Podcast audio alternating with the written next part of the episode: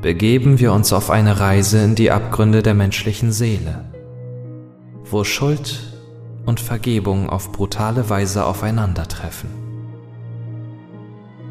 Werfen wir einen Blick in die düstere Welt derer, die eine zweite Chance im Leben bekommen haben, nur um festzustellen, dass sie mit den Schatten ihrer Vergangenheit ringen müssen.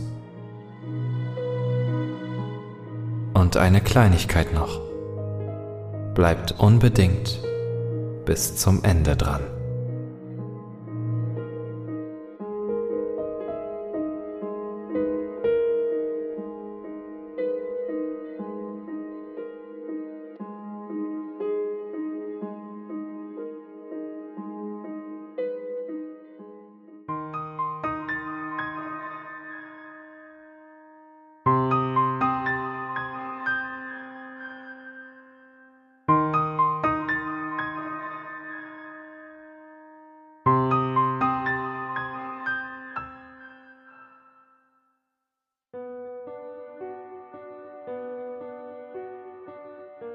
Es gab eine Verzerrung in der Zeit, genau in dem Moment, bevor der Unfall passierte.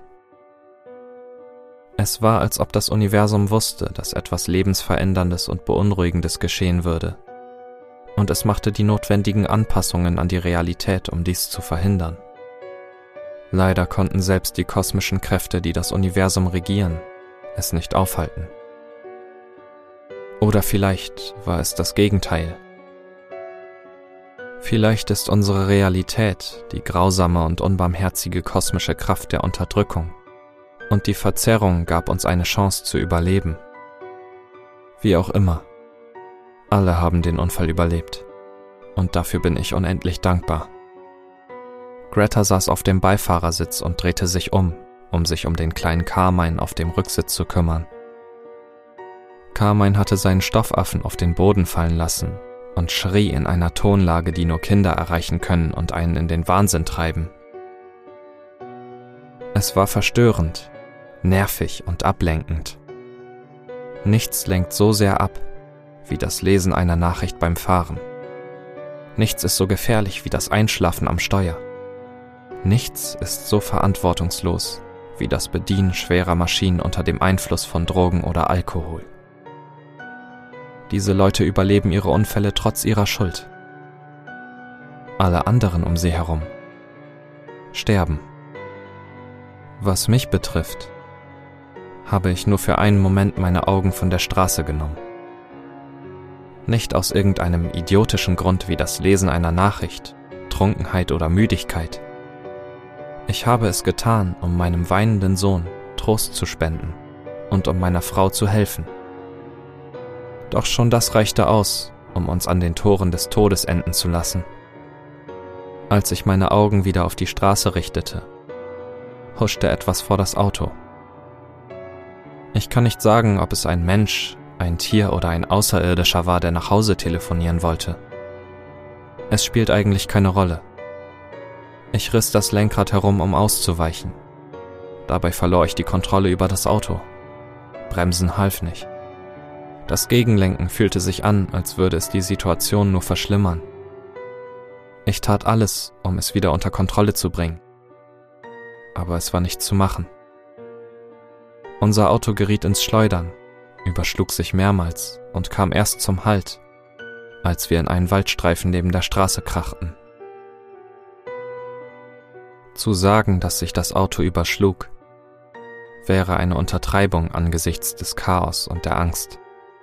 Überall um uns herum zersplitterte Glas, Scherben flogen überall hin und schnitten in unser Fleisch. Die äußere Karosserie des Autos zerbröckelte wie eine zerknüllte Plastikflasche. Nur dass wir darin gefangen waren. Die Airbags lösten mit einem explosionsartigen Geräusch aus, und der Aufprall warf mich in Ohnmacht, als mein Körper und Kopf gegen sie schlugen. Gretas Schreie erfüllten meine Ohren. Carmines Weinen war der schlimmste Klang von allen zumindest bis ein anderer Ton sie ersetzte. Der Klang der Stille, gefolgt von meinen eigenen Schreien, erfüllte meine Ohren. Doch es waren keine Schreie. Es waren Atemzüge. Ich konnte nicht atmen. Es fühlte sich an, als würde ich ertrinken. Sterne füllten meine Sicht. Sie waren hell wie die Sonne, bewegten sich aber wie ein Schwarm wütender Bienen, die sich auf einen Eindringling in ihrem Bienenstock stürzen. Dann schienen sie vor meinen Augen zu verschwinden, und meine Sicht begann sich zu verdunkeln. Meine letzten Gedanken, bevor ich das Bewusstsein verlor, waren bei Greta und Carmine. Lebten sie oder waren sie tot? Würde ich das überleben? War das Rauch, den ich roch? Mit diesen Fragen in meinem Kopf hörte ich auf zu existieren. Allerdings kamen die Antworten zu jeder Frage sofort in einer anderen Form, die ich nie erwartet oder mir vorgestellt hatte. Als ich wieder zu Bewusstsein kam, fand ich mich am Straßenrand stehend wieder. Ich weiß nicht, wie ich dorthin gekommen war. Der Geruch von Benzin erfüllte meine Nase. Etwas musste den Tank während des Unfalls durchstoßen haben. Das umgedrehte, zerquetschte Durcheinander aus verbogenem Metall und Plastik, ehemals unser Hyundai Taxon, jetzt eine Todesfalle, hielt Greta und Carmine gefangen. Greta hing kopfüber mit geschlossenen Augen und hängenden Armen. Ihr langes, dunkles Haar sammelte sich um ihr Gesicht. Ich konnte nicht sagen, ob sie blutete oder andere Verletzungen hatte. Bei Carmine war es genauso. Seine kleine Gestalt hing kopfüber fest in seinem Sitz. Es gab Schnitte in seinem Gesicht von den zerbrochenen Glasscherben. Das Wrack war still, und weder meine Frau noch mein Sohn waren bei Bewusstsein. Ich konnte nicht einmal sagen, ob sie atmeten. Doch was mich am meisten beunruhigte, war nicht der Anblick meiner Frau und meines Sohnes in solch einer gefährlichen und unbekannten Situation. Natürlich machte ich mir Sorgen um sie. Ich würde alles tun, damit sie überleben. Aber was mich in diesem Moment wirklich verstörte und in Panik versetzte, war der Anblick von mir selbst ebenfalls im Auto festgehalten, kopfüber und immer noch angeschnallt. Ich taumelte zurück, als würde der bewusstlose Körper nach mir greifen und fiel auf meinen Rücken. Was zum Teufel geschah hier? War ich tot? War meine Familie tot? Sollte es nicht ein Licht am Ende des Tunnels geben oder sowas? Wenn ich tot war, wo waren Greta und Carmine? Warum waren sie nicht bei mir? Während diese Fragen durch meinen Kopf rasten und jede von ihnen immer mehr Angst und Furcht mit sich brachte, bemerkte ich etwas anderes, das eine völlig neue Ebene der Verwirrung mit sich brachte. Die Wolken, die am Mond vorbeizogen, bewegten sich nicht. Es ließ den Himmel aussehen wie ein Gemälde, als ob es nicht real wäre. Ich bemerkte auch, dass alle Geräusche aufgehört hatten. Obwohl wir in einem abgelegenen Gebiet waren, hätte man trotzdem das leise Summen von Motoren in der Nacht hören sollen. Selbst die Luft schien nicht mehr zu funktionieren, und es fühlte sich an, als würde ich in einem Vakuum sein. Jesus Christus, was für ein Chaos! sagte eine Männerstimme, als er über mir auftauchte und meine Sicht auf den Mond und den Himmel blockierte. Es war eine angenehme Stimme, freundlich, viel zu ruhig und gelassen für die Situation, als ob meine Familie nicht in einem umgestürzten Auto feststecken würde, aus dem langsam Benzin austrat. Ein einziger Funke könnte es in eine Totenpyramide verwandeln. Ruf einen Krankenwagen! rief ich und stand vom schneebedeckten Boden auf. Ich versuchte mich zur Unfallstelle umzudrehen, konnte mich jedoch nicht bewegen. Hey, jetzt mal langsam, Kumpel. Du solltest dich nicht zu sehr anstrengen. Spare deine tapfere Energie für später auf. Du wirst sie brauchen.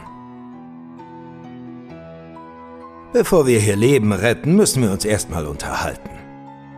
Im Moment brauchst du dir keine Sorgen um sie machen. Für den Moment werden sie schon zurechtkommen. Wie kannst du sagen, dass es ihnen gut geht? Sie stecken fest. Ich stecke im Auto fest. Was zur Hölle passiert hier? schrie ich ihn an. Er schien sich nicht daran zu stören, dass ich ihn anschrie. Das selbstbewusste Lächeln auf seinem Gesicht blieb unverändert. Es geht Ihnen gut, weil ich sage, dass es Ihnen gut geht. Gib mir keinen Grund, etwas anderes zu behaupten, antwortete der Mann. Seine Drohung traf mich tief. Hier ging etwas Unerklärliches vor sich. Vielleicht war ich nach dem Unfall zu geschockt gewesen, um zu bemerken, dass sich ein schwarzes Pferd auf der Straße neben dem Mann befand. Es schnaubte und wieherte nach der Drohung. Es hörte sich unheimlich an, als würde es lachen. Über mich lachen. Es tut mir leid. Schon gut, Kumpel, antwortete der Mann und reichte mir seine Hand. Ich wollte sie nicht schütteln. Instinktiv wusste ich, dass es keine gute Idee war, ihn oder sein Pferd zu berühren. Beide waren ein und dasselbe Wesen, da war ich mir sicher. Keiner von beiden war wirklich Mensch oder Tier. Diese Wesen tarnten sich zu meinem Nutzen. Trotzdem bezweifelte ich, dass es eine gute Idee war, unhöflich zu diesem Wesen zu sein. Ich nahm seine knochige Hand in meine und schüttelte sie. Die Berührung war abstoßend. Es sandte eisige Schauer meinen Arm hinunter, und ein Gefühl der Verzweiflung überkam mich. Es tut mir leid, entschuldigte ich mich erneut, ohne zu wissen warum. Es schien angemessen zu sein. Ich dachte daran, mich auch bei dem Pferd zu entschuldigen. Aber dann erinnerte ich mich, dass es wahrscheinlich ein Teil desselben Wesens war, mit dem ich gerade sprach oder das Wesen selbst. Du hast schon viel durchgemacht. Ich bin hier, um zu helfen. Wirklich. Ich stehe auf deiner Seite, auch wenn du es nicht glaubst, erklärte der Mann. Das Pferd wieherte zustimmend. Vielen Dank. Du hast keine Ahnung, wie sehr ich deine Hilfe schätze, antwortete ich. Und es war die Wahrheit. Was auch immer hier vor sich ging, dieses Wesen war dafür verantwortlich. Es konnte im Handumdrehen seine Meinung ändern und uns hier zurücklassen, um in einer Feuerhölle zu sterben. Ich wollte nicht auf seine schlechte Seite treffen. Meine Gefühle außer Kontrolle geraten zu lassen, würde nicht helfen. Es war schwer, all die Angst, die Anspannung und die Panik zu unterdrücken. Kein Problem, Amigo. Ich bin hier, um zu helfen. Du steckst hier in einer ziemlich schlechten Situation. Manche würden sagen, du bist ein Glückspilz, dass ich dich in deiner Not gefunden habe. Andere würden sagen, du befindest dich in einem Albtraum. Was würdest du über meine Situation sagen? fragte ich. Der menschliche Teil des Wesens lächelte und ich bin verdammt, wenn das Pferd nicht ebenfalls seine riesigen Zähne in einem widerlichen, albtraumhaften Grinsen zeigte. Diese widerlichen Zähne konnten Knochen pulverisieren. Davon war ich überzeugt. Äh, weißt du, niemand fragt mich jemals danach. Alle flippen immer aus, sind besorgt oder leugnen, was vor sich geht. Du hingegen verstehst es bereits. Und du machst dich gut. Besser als 99 Prozent der Leute, mit denen ich in der Vergangenheit zu tun hatte. Also lassen wir alle Formalitäten beiseite und kommen zum Geschäftlichen. Geschäftlich? fragte ich und fragte mich wirklich, was dieses Wesen von mir wollte. Ich hatte nichts, was von Wert war. Geld wollte dieses Wesen nicht. Das war für dieses Wesen unter seiner Würde. Es wollte viel mehr als das. Ich biete dir die Möglichkeit, deine Familie aus dem Wrack zu retten. Du, Greta und Baby Carmine könnt all das hier unversehrt überstehen. Es wird so sein, als hätte der Unfall nie stattgefunden. Ihr werdet nach Hause fahren, du mit deiner Frau kuscheln, nachdem du das Kind ins Bett gebracht hast, und morgen werdet ihr zu Home Depot gehen, um neue Türklinken zu kaufen. Das klingt alles so wunderbar. Ich würde alles tun, um meine Familie zu retten. Das ist schön zu hören. Aber es gibt einen Haken. Wie du vorhin gesehen hast, bist du immer noch im Fahrzeug bei ihnen. Solltest du es nicht schaffen, die Aufgabe zu erfüllen, die ich dir gebe, wirst du, Greta und der kleine Carmine mit mir kommen. Und glaube mir, das willst du nicht. Ich will das auch nicht. Aber Regeln sind Regeln. Es gibt auch eine dritte Option auf dem Tisch, wenn du sie hören möchtest. Aber du wirst dieses Angebot niemals annehmen. Erzähl es mir, sagte ich und öffnete mich für mehrere Geschäfte mit diesem Teufel. Du kannst ablehnen, an der von mir gestellten Aufgabe teilzunehmen. Und ich werde nur Greta und den kleinen Carmine mitnehmen. Glaube es oder nicht, es gab in der Vergangenheit Arschlöcher, die diese Option gewählt haben. So viele Menschen sind undankbar für das, was sie haben. Sie würden lieber ihre geliebten Menschen gehen sehen, als ihr eigenes Leben für sie zu riskieren. Aber wir beide wissen, was du tun wirst. Du liebst deine Familie. Du würdest alles für sie tun. Allerdings werde ich trotzdem die Bestätigung benötigen, dass du diesen üblen Weg nicht gehen möchtest. Auf keinen Fall. Ich werde alles tun, um meine Familie zu retten. Es ist mir egal, ob ich dabei sterbe. Ich werde bei ihnen sein. Bis zum Ende und darüber hinaus antwortete ich. Das Wesen lächelte. Gut. Dann lassen wir die Party beginnen. Was du tun musst, ist einfach, leicht und unkompliziert. Keine Tricks, keine Doppeldeutigkeiten, keine faulen Kompromisse. Du kannst den Deal nur nicht wieder zurückziehen. Alles, was du tun musst, ist, von hier aus zu Fuß nach Hause zu gelangen. Das ist alles. Zugegeben, es wird nicht einfach sein. Siehst du diese Lichtung dort? Er zeigte mit seinem knochigen Finger, einige Meter entfernt vom umgestürzten Taxon. Und ich sah den Eingang eines Pfades. Ich nickte. Folge diesem Pfad, und du hast einen direkten Weg zu deinem Haus. Ja, ich weiß, dass das keinen Sinn ergibt. Du musst mir einfach vertrauen, dass dieser Weg dich direkt dorthin führen wird. Unterwegs wirst du auf einige hm, Hindernisse stoßen. Du musst vielleicht über umgestürzte Bäume springen, durch eine große Pfütze schwimmen oder irgendein zufälliges Wesen abwehren. Hm, man weiß nie, was sich mitten im Wald befindet. Aber das ist für dich kein Problem, oder? Du würdest sogar den Teufel höchstpersönlich für das Wohl deiner Familie bekämpfen. Würdest du das nicht auch tun? Bleib auf dem Pfad. Jegliches Abweichen und du bist disqualifiziert. Ich werde aufpassen. Du wirst mich nicht sehen, aber ich werde da sein.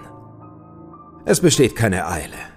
Das Ziel ist es, unversehrt nach Hause zu kommen. Oder zumindest in genug Stücken, um lebendig nach Hause zu kommen. Gewinnst du, bekommst du deine Familie und dein Leben zurück. Verlierst du, werden alle, die du liebst, mit dir sterben. Klingt das fair? Wieder nickte ich, während sich ein Knoten in meinem Magen zusammenzog. War das Angst oder Aufregung? Wahrscheinlich beides. Wie auch immer. Es war an der Zeit loszugehen.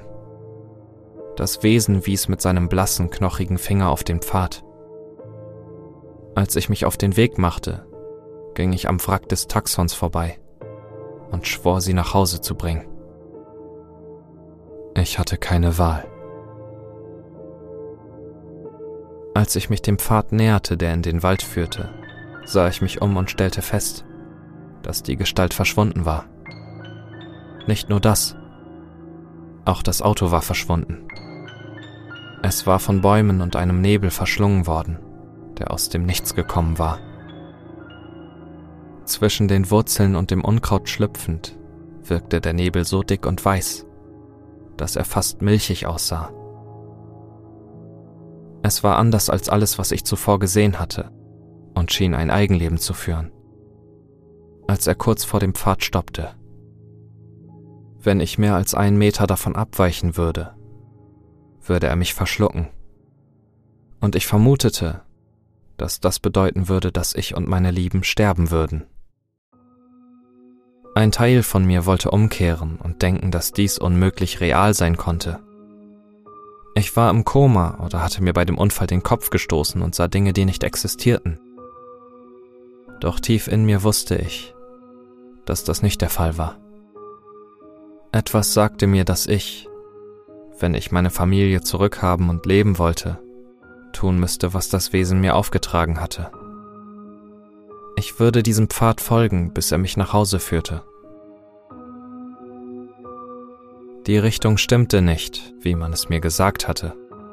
Mein Zuhause lag westlich und ich reiste ostwärts, was sich umso falscher anfühlte. Ich schob einige überhängende Äste beiseite, die meinen Weg versperrten. Ihre Bewegungen wirbelten den Nebel auf und ließen ihn wogen und anschwellen, sich nach außen bewegen und dann die Lücken wieder auffüllen. Der Effekt, durch den Tunnel im Nebel zu gehen, war unheimlich, während er um mich herum wirbelte und sich bewegte.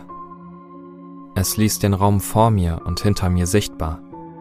Das einzige Problem war die Dunkelheit. Ich konnte nichts darin sehen. Ich griff in meine Tasche, um nach meinem Handy zu greifen und sein Licht zu nutzen, um besser sehen zu können. Aber es war weg. Natürlich wäre das zu einfach gewesen. Entweder hatte ich es beim Unfall verloren, oder das Wesen hatte es mir weggenommen. Vor mir wirbelte der Nebel und änderte seine Form, als ob etwas hindurchgegangen wäre. Mein Herz schlug schneller an meiner Brust, als ich eine dunkle Gestalt in den Schatten vor mir bemerkte. Es schien ein Mann zu sein. Ich näherte mich langsam und versuchte sein Gesicht zu sehen, konnte aber nur vage Details erkennen. Er schwankte, als ob ein starker Wind wehte und ihn jeden Moment umwerfen könnte. Das ließ mich innehalten, denn die Bewegung kam mir bekannt vor. Tatsächlich war alles an diesem Mann vertraut. Als ich nur wenige Meter entfernt war, erkannte ich, wer es war. Ich begann zu sprechen, als ich mich vorwärts bewegte, wurde aber unterbrochen, als ich plötzlich fiel, in eiskaltes Wasser stürzte, das mich verschlang, mich packte und nach unten zog. Mit jedem Atemzug schluckte ich Wasser es füllte meine Lungen, während ich nach Luft rang, gurgelte, schrie und ihn anflehte, mir zu helfen. Es war der Tag, als ich ein Kind war. Wir sind am Strand gewesen und die Strömung war zu stark.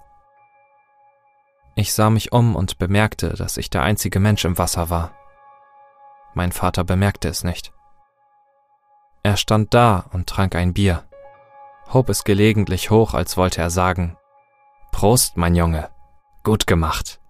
Gutes Schwimmen da draußen. Aber ich war kein guter Schwimmer. Und mir ging es nicht gut. Ich ertrank und schluckte kaltes, salziges Wasser. Die Sonne war zu hell. Niemand war da, um mir zu helfen.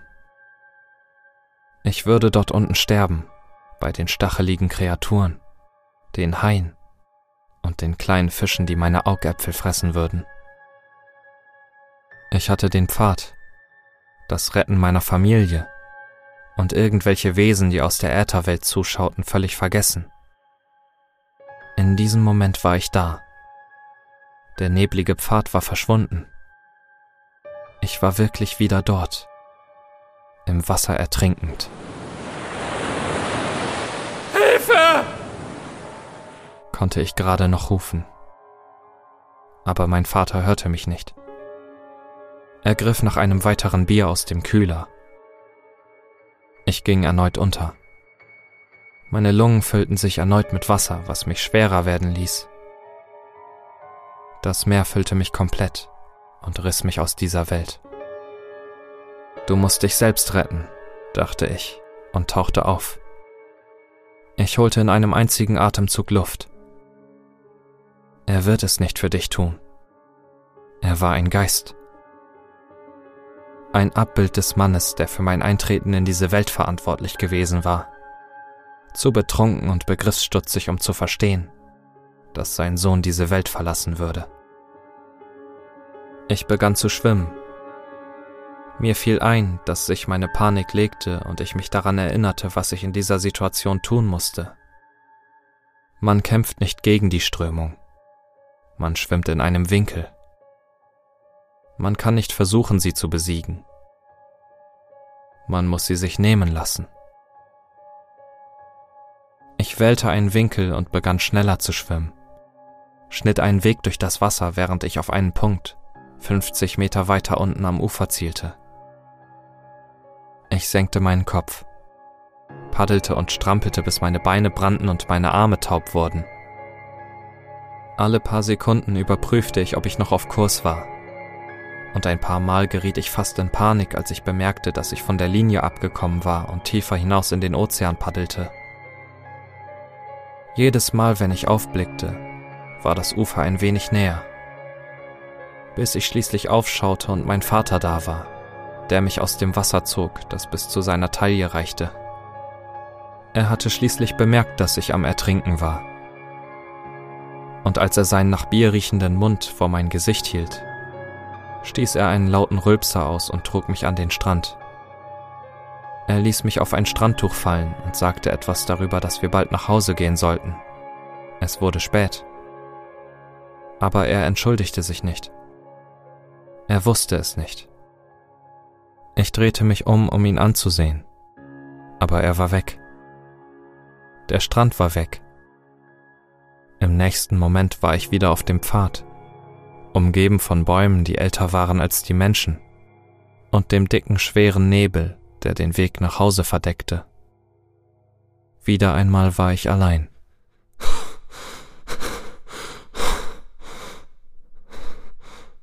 Beweg dich. Greta und Carmine verlassen sich auf dich, sagte ich zu niemand anderem als mir selbst. Der erste Schritt war unsicher, aber mit jedem weiteren Schritt wurde ich mutiger und ich hatte das Gefühl, dass ich es schaffen könnte. Der Nebel lichtete sich, als ich in tiefen und dichten Wald eintauchte. Silberne Mondstrahlen strömten durch Lücken im Blätterdach. Und diese kleinen Lichtpunkte waren meine einzige Orientierung zusammen mit der einzigen Regel des Wesens. Ich setzte einen Fuß vor den anderen und tastete in der pechschwarzen Dunkelheit umher in der Hoffnung, dass nichts meinen Weg versperren würde. Ich weiß nicht, wie lange ich hier verloren war. An Orten wie diesem dunklen Wald verliert die Zeit ihre Bedeutung. Aber es kam zu einem Ende. Das Knarren von Holz, das unter dem Gewicht von etwas Kolossalem splitterte, hallte durch die Nachtluft. Ich erstarrte, lauschte angestrengt und wartete. Ein leises Ächzen, als sich etwas gegen einen Baum lehnte und sein Gewicht verlagerte, ließ mich sprinten. Vorsicht war keine Option mehr, ebenso wenig wie Heimlichkeit. Als mein Verfolger einen ohrenbetäubenden Brüller ausstieß und auf mich zustürmte. Die Erde bebte unter seinen Schritten und hundert Fußabdrücke zielten alle auf mich. Meine Lungen brannten von der plötzlichen Anstrengung. Ich war nur vor ein paar Minuten fast ertrunken. Ein herrenloser Ast erfasste meine Wade, drang tief ins Fleisch ein und brachte mich kurz zum Stolpern. Doch die Gewissheit, dass das Wohl meiner Familie in meinen Händen lag, trieb mich trotz des Gefühls, als würde mein Herz oder meine Lungen jeden Moment explodieren, zum Weiterlaufen. Ich zuckte zusammen, als ein weiterer ohrenbetäubender, die Welt erschütternder Brüller ertönte und als ich die Augen wieder öffnete, sah ich die Erlösung. Eine Lücke im Baumgewölbe und ein Licht von oben ergossen sich wie ein Leuchtfeuer. Ich sprang die letzten Schritte und entzog mich dem Zugriff meines Verfolgers. Ich spürte den Windhauch, als er knapp meinen Knöchel verfehlte. Ich geriet ins Taumeln, als mein Fuß auf Asphalt traf, und ich überschlug mich. Erschöpft lag ich da um Atem ringend und versuchte aufzustehen. Als ich mich wieder zusammenraffte, nahm ich meine Umgebung deutlicher wahr und fühlte nur Verwirrung. Ich befand mich auf einem Parkplatz. Durch die Lücke beleuchtete der Mondschein die verblichenen Markierungen und Betonstopper. Die Oberfläche war von unzähligen Bäumen verunstaltet. Eine Verschmelzung von Mensch und Natur, aber für mich vollkommen unnatürlich. Als ich auf den dunklen Wald zurückblickte, sah ich das Herannahen meines Verfolgers. Hände tauchten aus der Dunkelheit auf, hunderte von ihnen, und griffen nach dem Asphalt. Ich sprang auf und drehte mich um, um wegzulaufen, doch mein Blick verharrte auf dem Waldpfad. Das sich auftürmende Schreckenswesen hätte mich beinahe gestoppt. Malcolm, dachte ich, und es gab mir neue Kraft. Inmitten des Gestripps von Gliedmaßen befand sich im Zentrum Malcolms Gesicht. Wie war das möglich? Ich sah zu, wie Malcolm starb und heuchelte Überraschung und Entsetzen, als ich seine Leiche fand. Sein Gesicht war blaugrau und Erbrochenes hatte sich in seinem Mund verklumpt. Es wurde als versehentliche Überdosis einer Droge abgestempelt. Jeder ging davon aus, dass er etwas eingenommen zu viel getrunken, das Bewusstsein verloren und an seinem eigenen Erbrochenen erstickt war. Das wäre wahr, wenn ich nicht früher am Abend ins Wohnheim gekommen wäre und ihn lebendig vorgefunden hätte, stöhnend, nach mir greifend um Hilfe bettelnd. Ich selbst war ziemlich betrunken und hatte keine Lust, mich um meinen kranken Mitbewohner zu kümmern. Ich wandte mich ab, ließ ihn dort liegen und ging zurück zu einem Freund, um die Nacht in dessen Wohnheimzimmer zu verbringen. Ja, das mag grausam klingen. Aber Malcolm war alles andere als ein Heiliger. Er war ein Drogendealer und es ging nicht nur um Marihuana und Ecstasy-Pillen. Er verkaufte Heroin, Meth und verschreibungspflichtige Pillen. Am schlimmsten waren die Pillen, die er als Spanish Fly bezeichnete. Im Volksmund bekannt als Roofies oder K.O.-Tropfen. Als ich in das Wohnheimzimmer zog, prahlte er damit, Verbindungen zu haben und alles besorgen zu können, was er verkaufen wollte. Und tatsächlich verkaufte er viele Drogen direkt aus unserem gemeinsamen Zimmer, besonders die Roofies. Zu jeder Tages- und Nachtzeit kamen Süchtige und kauften bei ihm ihr Gift. Es ließ mich unbehaglich fühlen, wenn diese Leute in mein Zimmer kamen. Man weiß nie, wer labil ist und um jeden Preis etwas zu kaufen versucht. Man weiß nie, wer einbrechen und von ihm stehlen wird. Es gab so viel, was schiefgehen könnte, dass ich sofort um eine Zimmerverlegung bat, aber nicht den wahren Grund angab. Ich wollte nicht mit den Folgen von Schulbeamten, polizeilichen Ermittlungen und aufgebrachten Junkies umgehen müssen, die mir die Schuld geben würden, dass ihr Dealer hochgenommen wurde meine Bitte wurde abgelehnt, da es auf dem Campus keine verfügbaren Unterkünfte mehr gab. Ich fühlte mich wie ein Fremder in meinem eigenen Zuhause. Ich versuchte so wenig wie möglich da zu sein und ich machte meine Sache gut, da Freunde mich in ihren Zimmern übernachten ließen. Doch irgendwann wurde es zu anstrengend, andere darum zu bitten, mich bei ihnen bleiben zu lassen. Ich zahlte für dieses Zimmer, zahlte für eine formale Ausbildung und sie wurde von einem Möchtegern Pablo Escobar drittklassig ruiniert. Es kam zum Höhepunkt, als ich ihn schließlich zur Rede stellte. Das Ergebnis war genau das, was ich erwartet hatte. Es war ihm egal, und er drohte mir damit, dass einige seiner Kumpels mich verprügeln würden, wenn ich nicht gehorche. So gerne Malcolm auch seine Drogen verkaufte, so sehr liebte er es auch zu feiern. Wie Tony Montana mochte Malcolm es, seine eigenen Drogen zu nehmen. Schließlich holte ihn das in der Nacht ein, als ich ins Wohnheim zurückkam und ihn langsam in ein von ihm selbst geschaffenes Vergessen dahinschwinden sah. Um fair zu sein, habe ich drüber nachgedacht, ihm zu helfen. Es wäre das Richtige gewesen.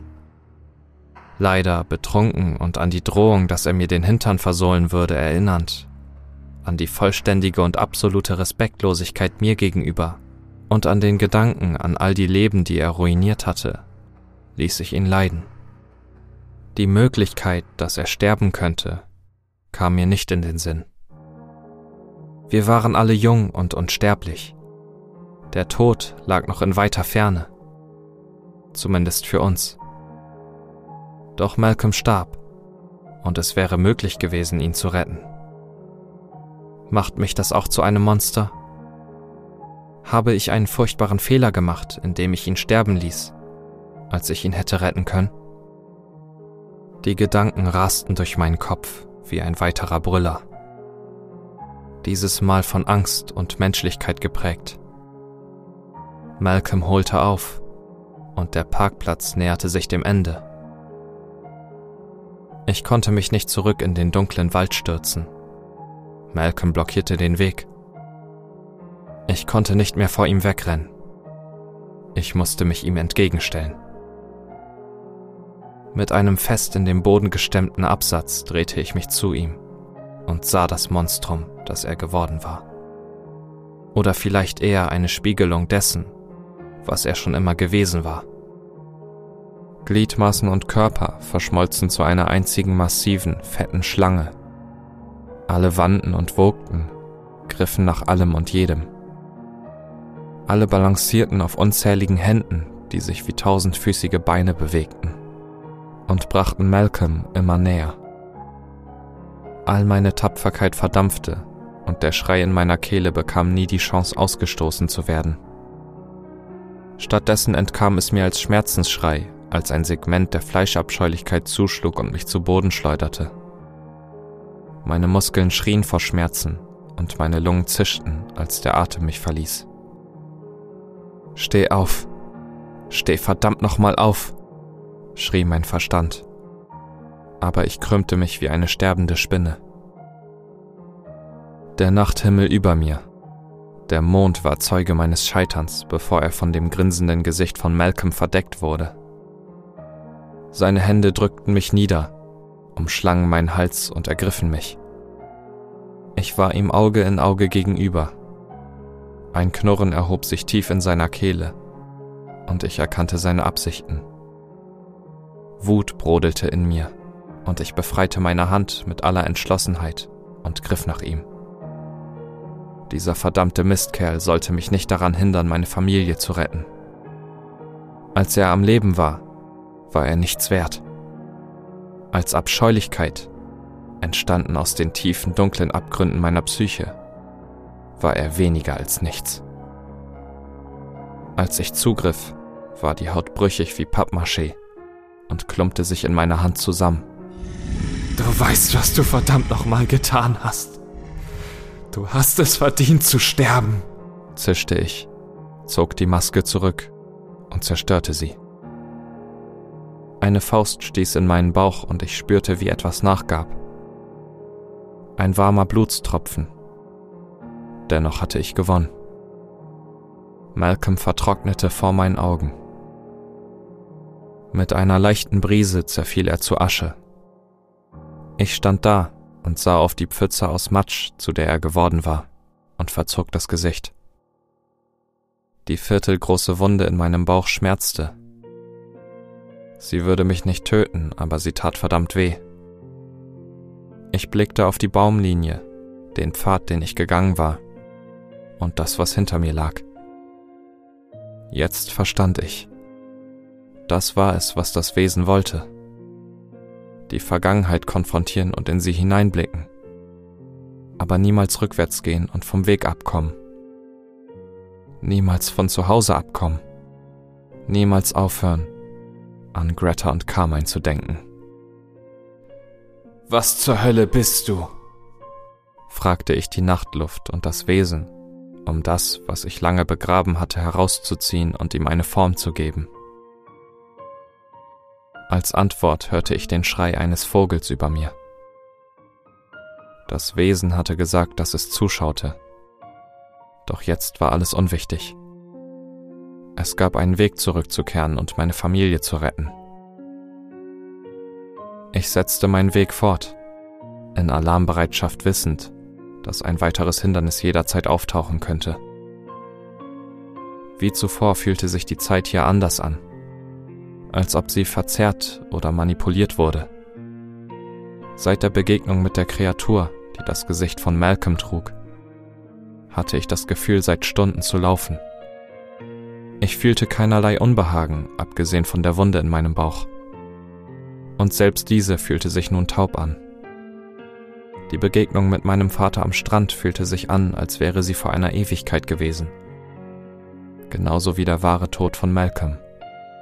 Selbst das Wesen erschien mir wie etwas aus einem längst vergangenen Traum, an den ich mich nur in winzigen Bruchstücken erinnerte. Über mir schrie der Vogel weiter, als ob er mich anfeuern würde. Es war schwer einzuschätzen, wie lange es her war, seit der letzte Geist meiner Vergangenheit mich heimgesucht hatte. Aber es schien eine längere Pause zwischen dem ersten und dem letzten gewesen zu sein. Ein kranker Teil von mir fragte sich, ob das alles ein Trick sei und ob meine Lieben zur Hölle geschickt würden, sobald ich am Ende angekommen war oder ob ich immer noch in dem zertrümmerten Auto saß und diese ganze Reise nur eine traumatische Lebensgeschichte in Form einer verdrehten Heldenreise wiederholte. Jedes von Angst erfüllte Szenario erfüllte mich mit mehr Entsetzen als das vorherige. Ich hatte immer versucht, optimistisch zu sein, aber je höher der Einsatz, desto schwieriger wurde es.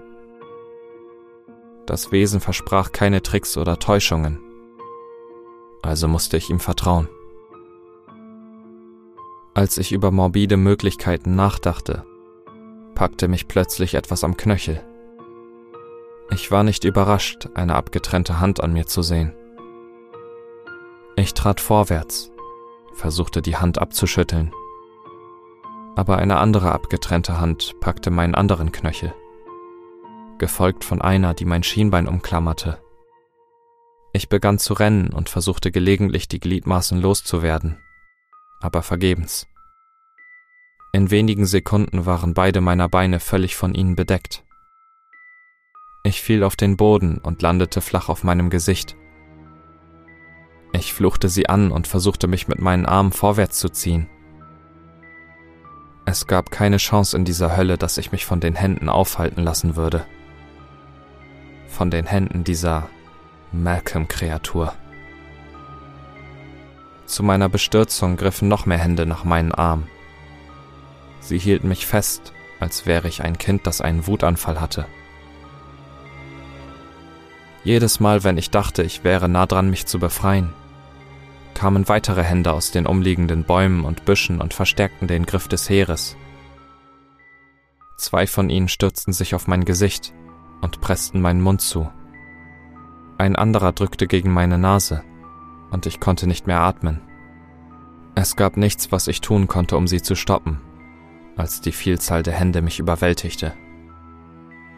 Als ich zu ersticken drohte, kroch eine Hand über die anderen, und das Letzte, was ich sah, waren ein paar Fingernägel, die direkt in meine Augen stachen. Ihre scharfen, schmutzigen Fingernägel drangen in meine Netzhaut ein. Ich versuchte vor Schmerz zu schreien, meine Augenlider zu schließen, irgendetwas anderes zu tun, außer unerträglichen Schmerz zu spüren. Diese abgetrennten Finger stießen immer wieder und wieder und wieder zu, aber durchbohrten mein Gehirn nicht.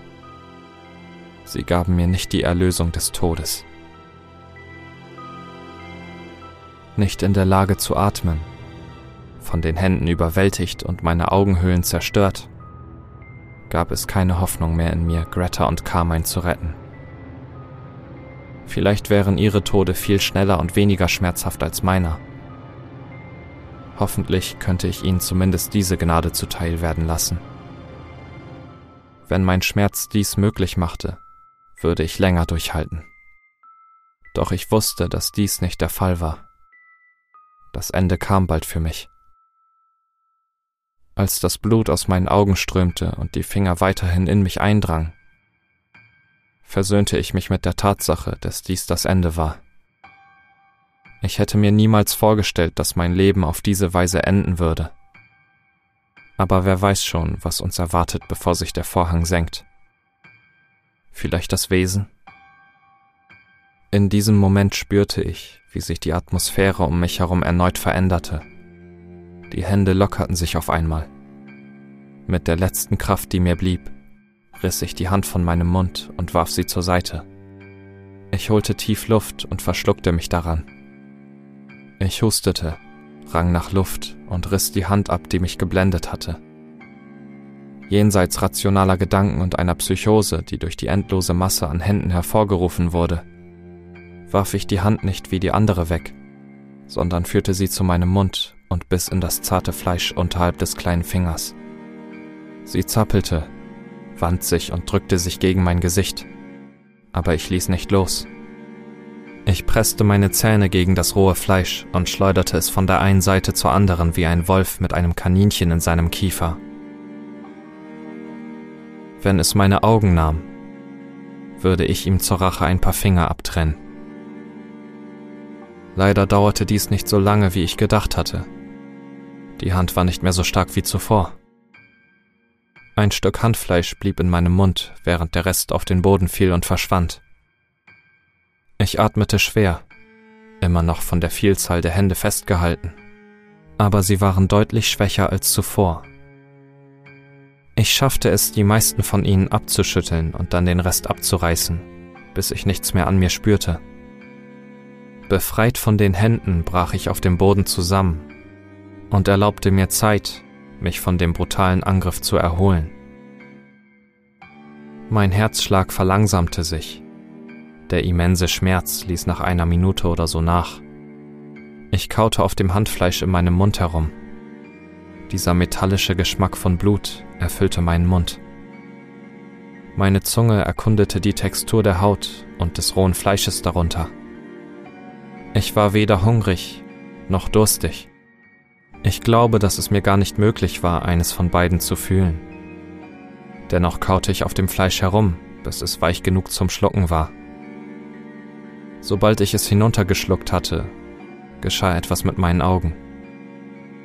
Sie begannen heftig zu brennen. Ich schrie auf und versuchte die Qual aus meinen Augen zu reiben, bis ich sie versehentlich öffnete. Die Dinge waren verschwommen, aber irgendwie war ich nicht blind. Meine Augen hatten sich auf magische Weise regeneriert. Mit jeder Sekunde, die verging, schien der Angriff Jahre und Jahre zurückzuliegen. Als ich endlich wieder sehen konnte, bemerkte ich, dass ich alleine auf dem Pfad stand. Kein Zeichen von Händen, kein Zeichen, dass überhaupt etwas geschehen war.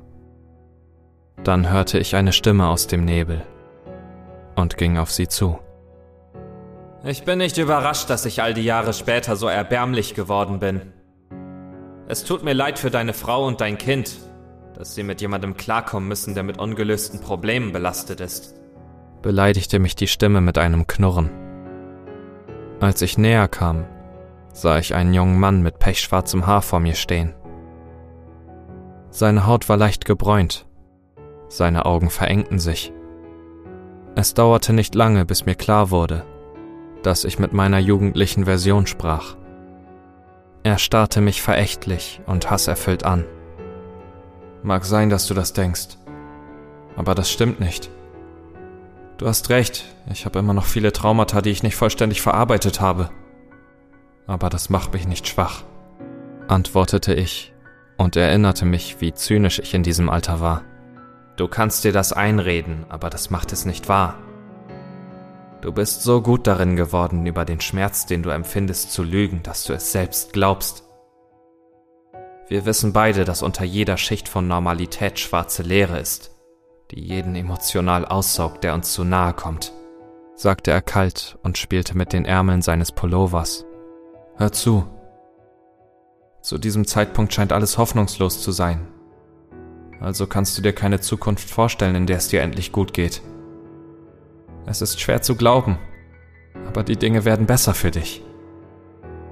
Du hast Menschen, die sich wirklich um dich kümmern und dich nicht als emotionale Belastung betrachten. Du hast immer noch Probleme, aber du liebst dein Leben so sehr, dass du bereit bist, einige der schlimmsten Dinge, die du erlebt hast, noch einmal durchzumachen, um es zu erhalten, antwortete ich aufrichtig. Er schüttelte den Kopf, immer noch nicht überzeugt. Vielleicht ist es im Moment so, aber ich garantiere, dass es nicht so bleiben wird. Die Dinge werden für uns immer besser, bevor sie schlimmer werden.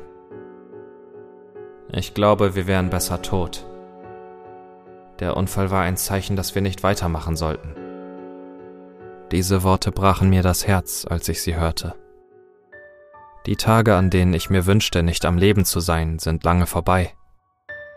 Als Erwachsener habe ich mir immer gesagt, dass es eine Phase war. Etwas, durch das jeder geht in Zeiten immensen Schmerzes und großer Verwirrung. Jugendlich zu sein ist wie in einem so merkwürdigen Zustand zu sein, in dem man noch kein Erwachsener ist und auch kein Kind. Es gibt so viele Erwartungen. Die Zukunft ist unsicher. Die Welt zieht einen in so viele Richtungen und man weiß nicht, wohin man gehen soll. Diese Zeit wiederzuerleben war schwer.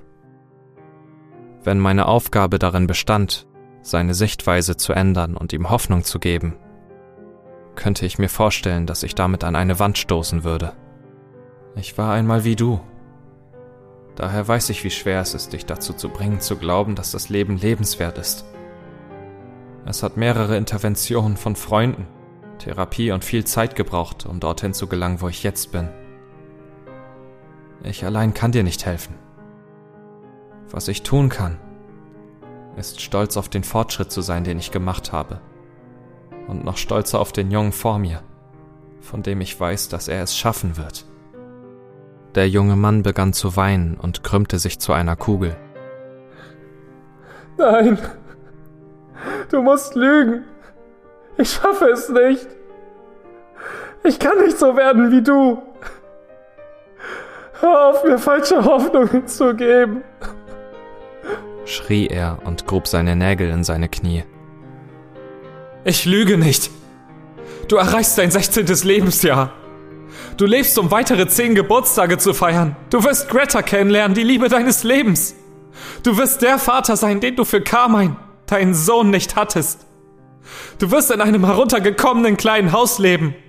Du wirst ein schäbiges Restaurant führen, das Essen serviert, das du deiner Familie nicht vorsetzen würdest. Und weißt du was? Du wirst es lieben. Denn das heruntergekommene kleine Haus ist dein Zuhause. Greta und Carmine werden dein Zuhause sein. Du wirst das schäbige Restaurant ertragen, weil es Essen auf den Tisch für sie bringt. Dein Leben wird voller Liebe und Gelächter sein. Es wird auch Momente der Unzufriedenheit und Unsicherheit geben. Ja, das Leben ist immer noch verwirrend, aber du wirst alles herausfinden. Nichts hat sich geändert. Ich bin immer noch du. Du bist immer noch in mir. Vielleicht fühlst du gerade nicht die Stärke weiterzumachen. Aber du bist in diesem Kampf nicht allein. Ich bin bei dir. Greta und Carmine sind bei dir. Und du wirst durch die Hölle gehen, um für sie zu kämpfen, rief ich. Tränen standen mir jetzt auch in den Augen. Er sah mich an. Sein Mund lief vor Rotz über. Er weinte, brabbelte unverständlich und streckte seine Arme nach mir aus. In diesem Moment umarmte ich ihn und schloss ihn in meine Arme ein. Er zitterte. Du bist so viel mehr wert, als du realisierst, sagte ich zu ihm. Und jede Verletzung, die ich erlitten hatte, schien zu heilen. Meine Augen klärten sich vollständig, und ich sah ihn jetzt in seiner Ganzheit. Seine Augen fehlten. Eine blutige Wunde klaffte in seinem Bauch. Doch ich sah diese Dinge nicht so sehr wie die Aknenarben, die ausgetrockneten Lippen und den dünnen Körper, den ich einst hatte. Wir umarmten uns erneut, und ein helles weißes Licht erhellte die Dunkelheit um uns herum. Es blendete mich. Es dauerte einige Momente, um mich wieder an die Dunkelheit zu gewöhnen aber ich fand mich mit nichts in den Armen und einer neuen Ruhe in meinem Geist wieder. Ich setzte meinen Weg fort, hörte den Vogel wieder krächzen und ging weiter den Pfad entlang Richtung Zuhause. Der Weg änderte sich erneut, und dieses Mal befand ich mich in einer zerstörten Stadt, die von Straßenlaternen beleuchtet wurde. Vegetation klammerte sich an die Wände, Türen und Fenster der heruntergekommenen Gebäude. Dicke Bäume säumten die Straßen, als wären sie direkt auf dem Beton gepflanzt und über hunderte von Jahren gewachsen. Ein Teil von mir wollte ruhen, einen Moment lang verschnaufen. Eine alte Bank lehnte sich gegen eine Wand. Es war verlockend, anzuhalten und sich auszuruhen. Aber nein, ich musste weitergehen. Für Greta. Für Carmine. Für mich. Ich musste weitergehen. Und das tat ich. Die Straßenlaternen schienen mich in eine bestimmte Richtung zu lenken. Ich folgte den Lichtern und stieß auf ein Gebäude, bei dem ich innehielt, um es anzustarren. Es war ein recht unscheinbares, zweistöckiges Bürogebäude aus Ziegeln. Durch die Glastüren konnte ich drinnen die Neonlichter sehen. Gehörte dies zum Weg? Oder war es etwas anderes? Ich war mir nicht sicher.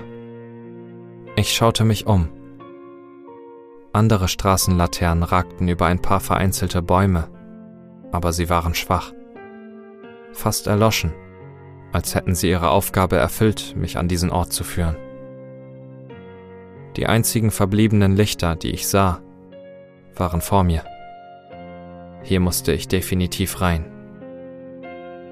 Ich öffnete die Glastür und erfrischende, kühle Luft strömte über mein Gesicht, obwohl sie einen leicht modrigen Geruch hatte. Eine Art verlassenes Gebäudegeruch, den ich aus meinen Tagen des Urban Explorings kannte. Allerdings war es nicht genau dieser Geruch. Als Greta schwanger war, waren wir auf der Suche nach einem Haus. Wir hatten Orte mit einem ähnlichen Gestank besichtigt. Unser Immobilienmakler sagte, dass der Mangel an Luftzirkulation den Geruch verursachte.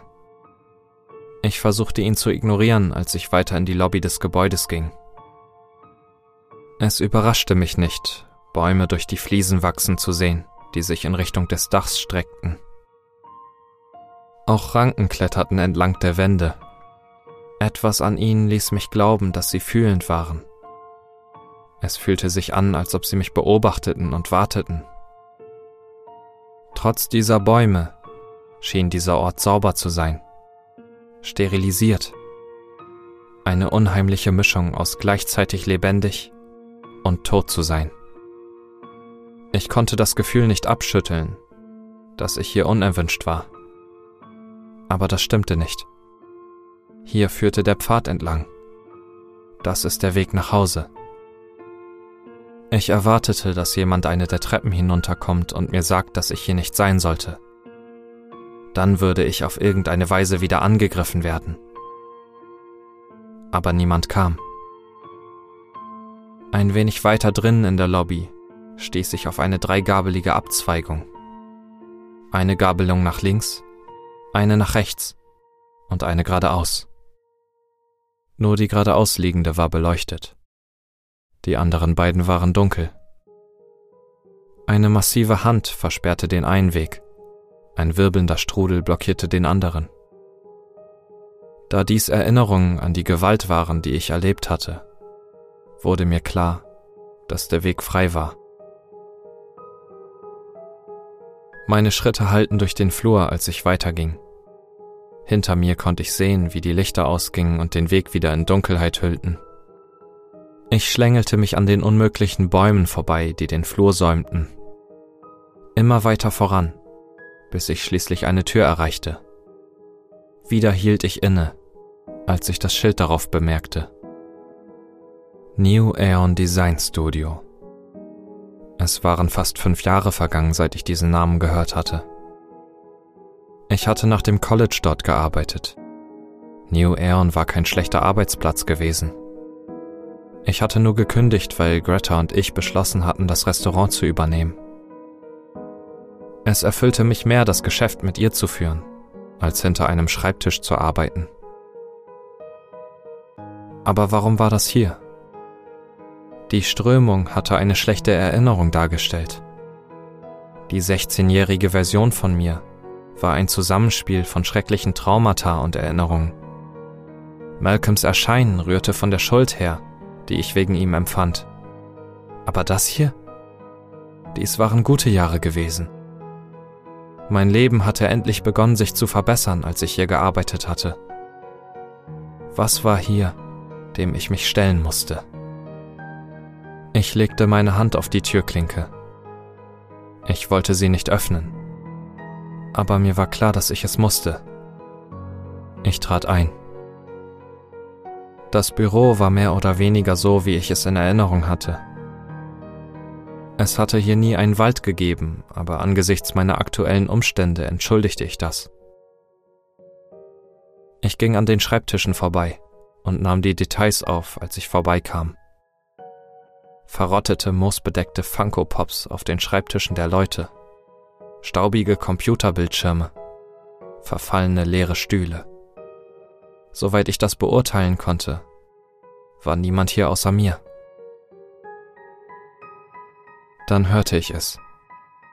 Eine Frau lachte. Und ich kannte dieses Lachen nur zu gut. Die Erinnerungen stürzten auf mich ein und plötzlich wusste ich genau, warum ich hier war. Sarah. Ich spürte, wie mein Herz in meiner Brust versank, als ich tiefer ins Büro schlurfte, um eine Ecke bog und auf den Platz zusteuerte, wo mein Schreibtisch einmal gestanden hatte. Auf dem Platz nebenan sah ich das Licht von einem Computerbildschirm und konnte jemanden im Stuhl sitzen sehen. Sie sah zu mir auf und strich sich eine blonde Strähne aus den Augen. Sie lächelte mich an. Dieses helle, strahlende Lächeln, in das ich mich einst verliebt hatte. Da bist du ja. Komm her. Du musst dir das ansehen. Meine Füße fühlten sich schwerer als Beton an, als ich mich ihr näherte. Sie sah genauso aus wie damals, als wir zusammen waren. Genau wie damals, als ich sie liebte. Genau wie damals, als sie noch am Leben war. Und? Wie findest du deine tägliche Dosis Schadenfreude? fragte sie, als ich an ihren Schreibtisch trat. Ein Idiot ist von der Straße abgekommen. Es fühlt sich gut an zu sehen, wie ein Arschloch bekommt, was es verdient, nicht wahr? Sie drehte ihren Computerbildschirm zu mir, und mir wurde übel, als ich sah, was darauf zu sehen war. Ein verbeulter, umgestürzter Haufen aus verdrilltem Metall und Plastik, der einst mein Hyundai Taxon gewesen war. Sarah lachte. Mann, ich verstehe manche Leute nicht. Sie fahren wie Idioten, verursachen einen Unfall und tun so, als ob es nicht ihre Schuld wäre. Was? Nein! Ihre Augen ruhten auf mir, während sich ihr Lächeln in Gift verwandelte. Ich konnte eine leise, brodelnde Wut hinter diesem Lächeln sehen. Leider kannte ich das zu gut. Sie war immer gemein gewesen, wenn wir uns gestritten hatten. Und wir hatten uns oft genug gestritten, um zu wissen, wie bitter sie wirklich sein konnte. Das war auch ein Teil des Grundes, warum ich sie verlassen hatte. Ein Teil des Grundes, warum ich mit Greta weitergemacht hatte. Oh Mann. Hör auf, mich anzulügen. Ich habe alles gesehen. Du hast nicht auf die Straße geachtet. Und jetzt sind deine Frau und dein Kind tot. Also sind es jetzt drei, oder? Ganz toll. Da war, da war etwas auf der Straße, schnappte ich heftiger als zuvor. Ich kannte dieses Spiel. Sie hatte es die ganze Zeit gespielt, als wir zusammen waren. Mich immer wieder zweifeln lassen immer wieder an mir selbst zweifeln lassen. Meine Worte immer wieder verdrehen. Wow. Sehr verteidigend, oder? Weißt du, die Leute verteidigen sich normalerweise nicht so sehr. Es sei denn, sie haben etwas zu verbergen. Ich mach da nicht mit. Ich tu's nicht.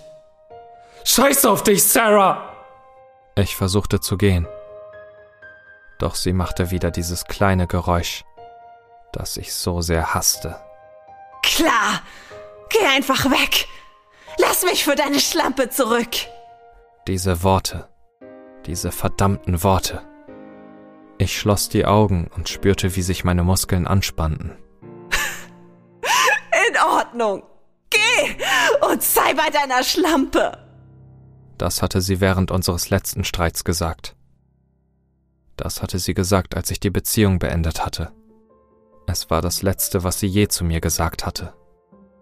Ich hatte versucht, es ihr sanft beizubringen, versucht, die Beziehung in gutem Einvernehmen zu beenden. Aber sie war wütend gewesen. Sie hatte mich angeschrien, mich beschimpft und geschlagen und wollte wissen, warum ich das tat. Dann beschuldigte sie mich natürlich, sie zu betrügen. Sie sagte, ich verbringe zu viel Zeit mit Greta. Ich sagte ihr, dass es nicht so war. Wir waren damals nur Freunde gewesen. Ich hatte ihr bei einigen Designarbeiten für das Restaurant ihrer Familie geholfen und wir hatten Kaffee getrunken, über alte Zeiten, alte Traumata und alte Wunden gesprochen, die verheilt waren. Aber sie wollte es nicht hören. Ich weiß nicht, warum du sie statt mir gewählt hast, sagte Sarah, als ich mich wieder zu ihr umdrehte, um sie anzusehen. Ihr Gesicht hatte sich verändert. Es war jetzt eine krankhafte, erstickende Blaufärbung und ich konnte die Strangulationsmale an ihrem Hals sehen. Ihre Augen waren eingefallen und blutunterlaufen. Der Anblick ließ mich zurückschrecken. Das hier war eine weitere Konfrontation mit meiner Vergangenheit. Es war nicht real. Ich wusste, dass es nicht real war. Aber wenn da jemand vor dir steht, aus Fleisch und Blut, redet, brodelt und anklagt, vergisst man leicht, dass sie tot und weg sind. Du wusstest, dass sie ein Wrack war, oder? Du wusstest, was Malcolm ihr angetan hat. Und du wolltest sie trotzdem, anstatt mich. Ich hatte keine Antwort für sie. Ich brauchte dich. Ich brauchte dich mehr, als sie dich je gebraucht hat. Und du hast mich verlassen. Schau, wie das geendet ist. Ich erinnerte mich an den Tag, an dem ich die Nachricht erhalten hatte. Ich hatte es von einem Freund eines Freundes gehört.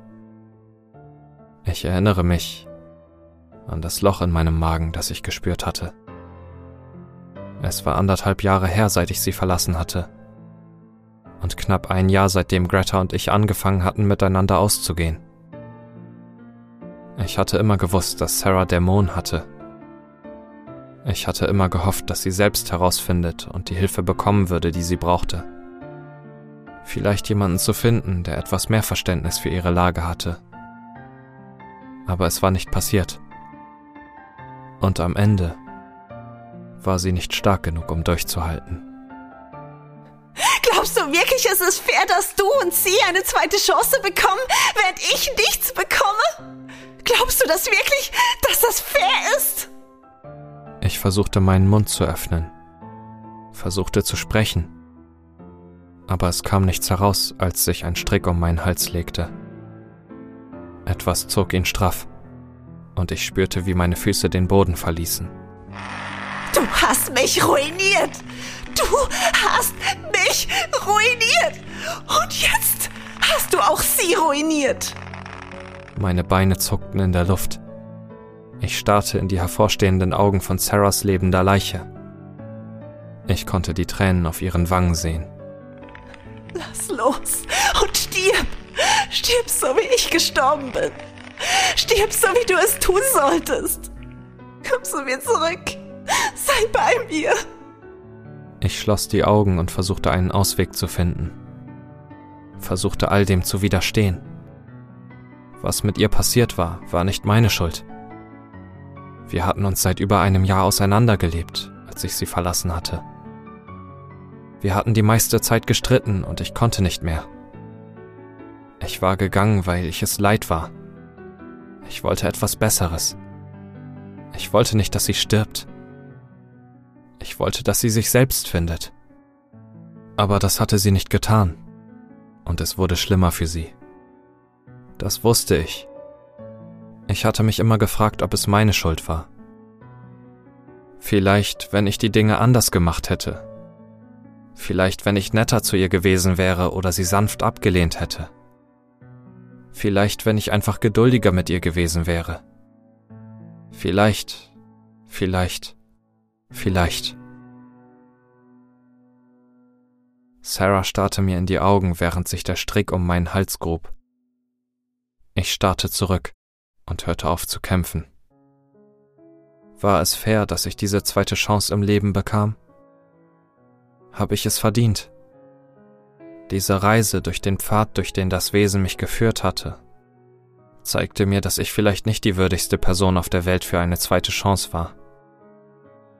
Natürlich verdienten Greta und Carmine sie. Sie hatten nichts falsch gemacht. Sie waren Opfer der Umstände. Wenn ich alleine unterwegs gewesen wäre, wäre das Wesen vielleicht nicht erschienen. Vielleicht wäre ich tot und brennend am Straßenrand. Aber das war nicht der Fall. Wir saßen alle zusammen im Auto fest. Ich war für sie verantwortlich. Vielleicht verdiente ich es nicht zu leben, aber sie schon. Ich würde das Richtige für sie tun, und wenn die Zeit kommen sollte, umzukommen, würde ich es gerne akzeptieren, solange sie lebten. Mit diesem Gedanken griff ich nach dem Strick um meinen Hals und versuchte mich an irgendetwas zu klammern. Ich versuchte bei Bewusstsein zu bleiben. Ich konnte mich nicht sterben lassen. Nicht hier. Nicht jetzt. Sarah konnte die Vergangenheit nicht loslassen, weil sie darin feststeckte. Ich nicht. Ich konnte loslassen. Ich zog am Strick und spürte, wie er nachgab. Ich spürte, wie er anfing zu reißen. Und dann fiel ich, krachte hart auf den Boden und schnappte nach Luft. Ich keuchte und hustete. Ich konnte Sterne sehen, und mein Körper schmerzte stärker als je zuvor. Aber ich war immer noch am Leben. Nun ja, so nah am Leben, wie es zuvor gewesen war. Ich sah wieder zu Sarah hinüber, nur um zu spüren, wie mein Herz sank, als ich von dem Anblick ihrer hängenden Leiche begrüßt wurde. Ihre Augen waren immer noch geöffnet. Ein umgestürzter Stuhl stand neben ihren schwingenden Füßen. Mein Magen drehte sich um. Ein kleiner Stich des Kummers in meinem Bauch nicht für das Phantom, das ich anschaute, sondern für die Frau, die es repräsentierte. Ich starrte auf Sarahs Leiche und war für einen Moment still, bevor ich mich abwandte. Manchmal gibt es keine zweiten Chancen. Man kann manchen Menschen nicht helfen. Es gibt nichts, was ich hier tun kann. Doch es gab immer noch etwas, was ich für Greta und Carmine tun konnte. Ich ließ Sarah hinter mir zurück und hoffte, dass sie in einem anderen Leben etwas Frieden gefunden hatte. Als ich das New Aeon Design Studio zum letzten Mal verließ, erblickte ich einen Anblick, der mich vor Begeisterung jubeln ließ. Meine Nachbarschaft. Ich hoffte, dass dies das letzte Stück dieser Reise war. Ich wusste nicht, was das Wesen sonst noch aus meiner Vergangenheit heraufbeschwören könnte, um mich zu quälen. Was könnte es sonst noch verwenden, um meinen Willen zu brechen? Es war nichts Großes mehr übrig. Ein Bild aus meiner Kindheit tauchte in meinem Kopf auf, wie ich versuchte, eine streuende Katze einzufangen. Ich lockte sie mit etwas Thunfisch an, und als ich versuchte, sie zu streicheln, kratzte mich die Katze mit ihren Krallen. Daraufhin versuchte ich die Katze zu schlagen, traf sie aber nur mit meinen Fingerspitzen. Es war nichts, was der Katze geschadet hätte. Sie entkam mit vollem Bauch, und wenn man bedenkt, dass sie mir Blut abgenommen hatte, würde ich sagen, dass die Katze den Sieg für sich beanspruchte. Ich stellte mir vor, wie eine riesige, entstellte Version der streuenden Katze die Straße hinunterstürmte und sich mit mir beschäftigte, bevor sie mich zerstückelte. Ich bezweifelte, dass dies geschehen würde, aber wer wusste schon, was noch auf mich wartete. Als ich wieder in der Nachbarschaft war, hatte ich das starke Gefühl, dass dies das letzte Stück der Herausforderung war und das Wesen mir nichts mehr entgegenwerfen würde. So oder so hatte ich gelernt, dass ich jeder Widrigkeit gewachsen war. Greta und Carmine waren mein Halt. Alles andere war Lärm. Glücklicherweise hatte ich recht. Die Nachbarschaft war nicht meine echte Nachbarschaft. Zum einen waren in keinem der Häuser oder Geschäfte Lichter eingeschaltet. Es war eine Erweiterung der vorherigen Welt, ohne Leben. Die Erde hatte hier ihre Territorien von den menschlichen Krebsgeschwüren zurückerobert, die sich selbst zerstört hatten und die Welt fast mit sich gerissen hätten. Von oben krächzte der Vogel wie zuvor. Er glitt aus dem verdunkelten Himmel herab. Seine schwarzen Flügel und sein Körper verschmolzen perfekt mit der Dunkelheit. Er landete hinter den Überresten eines einstigen Sportwagens, ein Camaro oder Challenger. Es war ein Trümmerhaufen aus verzwirbeltem, gebrochenem Kunststoff. Der Vogel landete hinter dem Wrack und etwas anderes kam zum Vorschein. Ein riesiger schwarzer Dobermann kam und trottete auf mich zu. Es schien, als würde er mich anlächeln. Dies war das Pferd von vorhin. Es war auch der Vogel. Es war das Wesen. Es war gekommen, um mich nach Hause zu bringen. Das Dobermannwesen führte mich den Weg, die dunklen und leeren Straßen entlang. Es marschierte elegant, bog ab, wenn nötig, und führte mich schließlich zur Veranda meines Hauses. Vor dem Eingang auf der Treppe erwartet mich die Geister meiner Vergangenheit. Mein Vater und mein jugendliches Ich standen vorne. Malcolm und Sarah standen halbwegs dahinter. Auf der obersten Stufe stand das Wesen, als ob es den Weg in mein Haus versperrte. Es jagte mir einen Schauer über den Rücken, es dort stehen zu sehen. Erst schien es so, als würde es sein Versprechen halten. Jetzt war ich mir nicht mehr so sicher. Ich hatte diese inneren Dämonen schon einmal besiegt. Sie verschwanden in den Äther meiner Zeit und Erinnerung. Der Dobermann kletterte die Stufen hinauf und setzte sich auf einen unserer Terrassenstühle. Es schien desinteressiert an der bevorstehenden Konfrontation zu sein. Es kringelte sich zu einem Ball zusammen und ruhte sich aus. Wenn ich das hier überstanden hätte, würde ich sicherstellen, diesen Stuhl wegzuwerfen. Ich würde versuchen, so schnell wie möglich aus diesem Haus auszuziehen. Es war jetzt verunreinigt. Wir könnten es ohnehin besser haben. Als ich die Stufen hinaufging, wusste ich, dass mein Ziel war, mich vor die Haustür meines Hauses zu stellen, wie es das Wesen zuvor gesagt hatte. Nichts würde mich jetzt aufhalten. Ich hatte das Schlimmste hinter mir und kam stärker heraus als je zuvor. Geistig war ich gefestigt. Körperlich war ich erschöpft und desorientiert von den ständigen Verletzungen und Genesungen. Spirituell war ich nie stärker gewesen. Den ersten Schritt machend konfrontierte ich meinen Vater ein letztes Mal.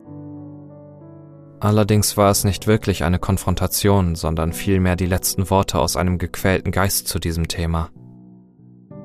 Er lächelte und öffnete seine Arme für eine Umarmung. Ich trat vor und erlaubte ihm, mich in seine Arme zu nehmen. Ich erwiderte es ebenfalls und erlaubte mir, die Wärme seiner Berührung ein letztes Mal zu spüren. Der Traum eines jeden Vaters ist es, dass sein Sohn ihn in allen Belangen übertrifft.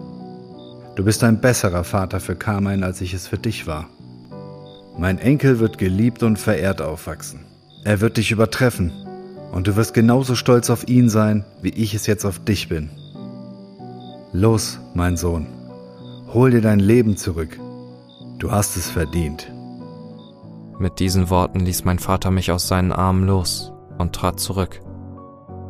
Er nickte dem Wesen zu und es nickte zurück. Sofort ging er in Flammen auf. Sie schossen aus seinen Augen, seiner Nase und seinem Mund wie eine Granate, die in seinem Gehirn steckte, und jemand zog den Pin. Der Geruch von brennendem Fleisch und Schwefel erfüllte die Luft.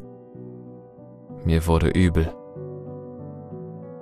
Ich drehte mich weg und stand dem jugendlichen Ich gegenüber. Er war nicht zerfetzt wie das letzte Mal, als ich ihn gesehen hatte. Alle Verletzungen, die er von mir erlitten hatte, waren geheilt. Er lächelte mich an, anders als zuvor. Er war jetzt eine völlig andere Person. Jemand, der der Mann werden würde, der ich geworden war. Ein Leben ohne Hoffnung ist kein Leben. Du hast mir die Zukunft gezeigt und sie ist hell. Wir sind so viel mehr wert, als du realisierst. Greta und Carmine sind bei uns in guten Händen. Vergiss niemals dein inneres Kind. Vergiss niemals die Herausforderungen der Jugend. Carmine wird dich noch mehr lieben, weil wir uns mit seinem Schicksal identifizieren können. Ich kann es kaum erwarten, irgendwann in deinen Schuhen zu stehen, sagte er. Mit diesen letzten Worten brach erneut vor mir Feuer aus, und das jugendliche Ich existierte nicht mehr. Malcolm war als nächster dran, und ich erwartete nicht, dass es so angenehm werden würde wie mit meinem Vater und mir selbst. Ich erwartete einen weiteren Kampf, aber das war nicht der Fall. Ich hatte dieses spezielle Monster bereits besiegt. Es bestand keine Notwendigkeit, es noch einmal zu tun. Er hatte keine Chance. Manchmal müssen schwierige Entscheidungen getroffen werden. Diese Entscheidungen prägen uns für den Rest unseres Lebens. Oft beeinflussen sie auch das Leben anderer Menschen. Du hast zugelassen, dass ich sterbe, und dafür kann ich dir niemals vergeben. Aber wirst du dir selbst vergeben? Sicherlich hat deine Entscheidung viele andere Leben davor bewahrt, zerstört zu werden aber es hat dich deine Seele gekostet. Du wirst nie in Ruhe leben, wenn du weißt, dass du einem anderen Menschen erlaubt hast zu sterben, sagte Malcolm. Ich ließ mich nicht darauf ein. Es war ein letzter verzweifelter Angriff, der fehlschlug. Deine Entscheidungen sind deine eigenen. Niemand hat dich gezwungen, dir die Nadeln in die Arme zu stecken oder Pillen in den Hals zu schieben. Du hast Drogen verkauft und Leben ruiniert. Diese Leben haben im Gegenzug die Leben um sie herum mit ihren Entscheidungen ruiniert. Du kannst mich nicht für das verantwortlich machen, was dir passiert ist. Selbst wenn ich dir geholfen hätte, hättest du deine Gifte weiter an andere verkauft. Und der Kreislauf hätte sich fortgesetzt. Wie viele Mädchen wurden mit den K.O.-Tropfen vergewaltigt, die du verkauft hast? Wie viele Kinder sind ohne Eltern aufgewachsen, weil sie zu beschäftigt damit waren, sich zu berauschen? Wie viele unschuldige Leben hast du mit deinen Entscheidungen zerstört? Ich akzeptiere meine Entscheidung und ich wünschte, es hätte sich anders entwickelt. Aber ich werde keinen weiteren Moment mehr in Schuldgefühlen über jemanden versinken, der es nicht verdient hat, sagte ich. Malcolms Ausdruck des Zorns verschwand, als sein Fleisch von einem albtraumhaften Feuer verschlungen wurde, das aus seinem Inneren herausbrach. Wie am Schnürchen kam Sarah als Nächste wir hätten so gut zusammen sein können. Das weißt du, oder? fragte Sarah. Es war keine Wut oder Groll in ihrer Stimme. Es gab eine anhaltende Frage in meinem Kopf über den nicht eingeschlagenen Weg und was hätte sein können. In einer anderen Welt könnten wir in diesem Haus leben und wir hätten vielleicht einen Sohn oder eine Tochter zusammen gehabt. Wir hätten es schaffen können. Eine Therapie oder Beratung hätten den Unterschied machen können. Ich vermisse dich so sehr. Unsere Beziehung war destruktiv. Du bist von der Zeit geblendet und konzentrierst dich nur auf die guten Zeiten zwischen uns.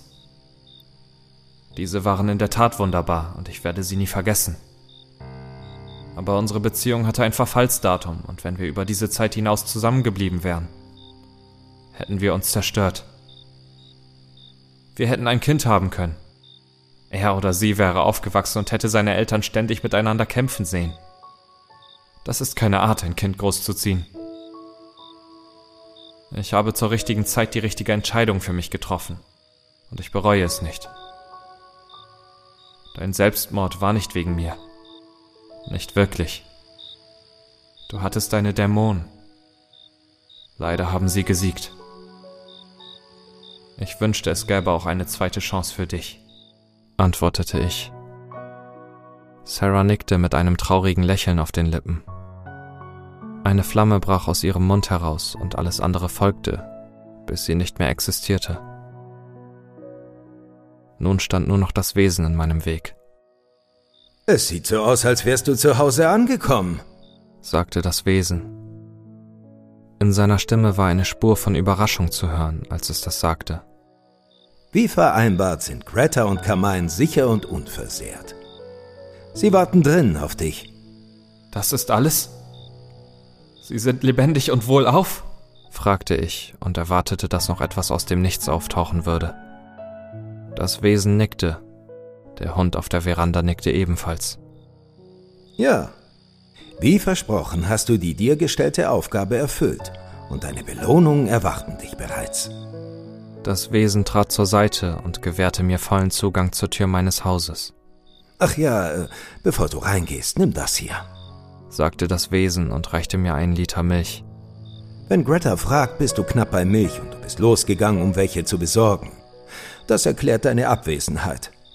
Außerdem wird sie sich nicht an den Unfall erinnern. Du wirst es tun. Du wirst alles, was hier passiert ist, in Erinnerung behalten. Ich rate dir, diese Reise der Selbstentdeckung geheim zu halten. Du wirst verrückt klingen. Sie wird dir nicht glauben. Kein Grund, Ärger zu verursachen. Glaub mir, ich werde niemandem davon erzählen. Es ist unglaublich. Sehr gut. Deine Frau und dein Sohn warten auf dich, sagte es und trat zur Seite. Der Dobermann heulte zustimmend. Mit diesen letzten Worten trat ich an dem Wesen vorbei und sah es nie wieder. Ich ging zur Haustür meines Hauses, drehte den Knauf, zog die Tür auf und ging hindurch.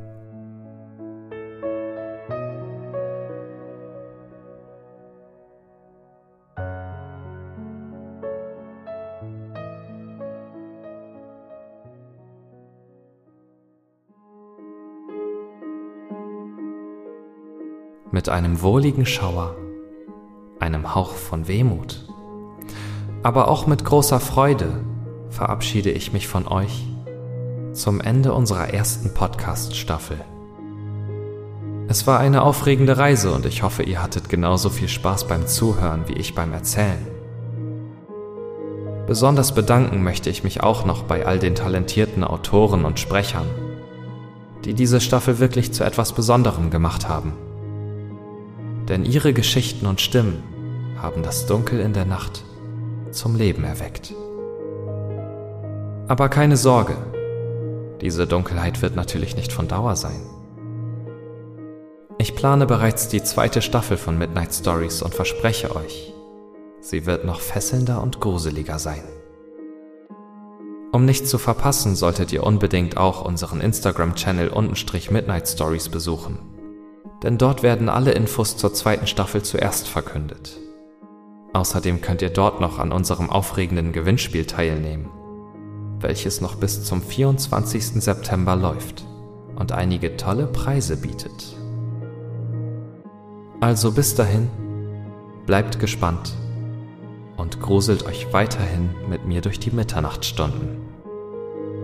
Es war mir eine Freude, euer Gastgeber zu sein und ich freue mich schon darauf, euch in der nächsten Staffel wiederzusehen.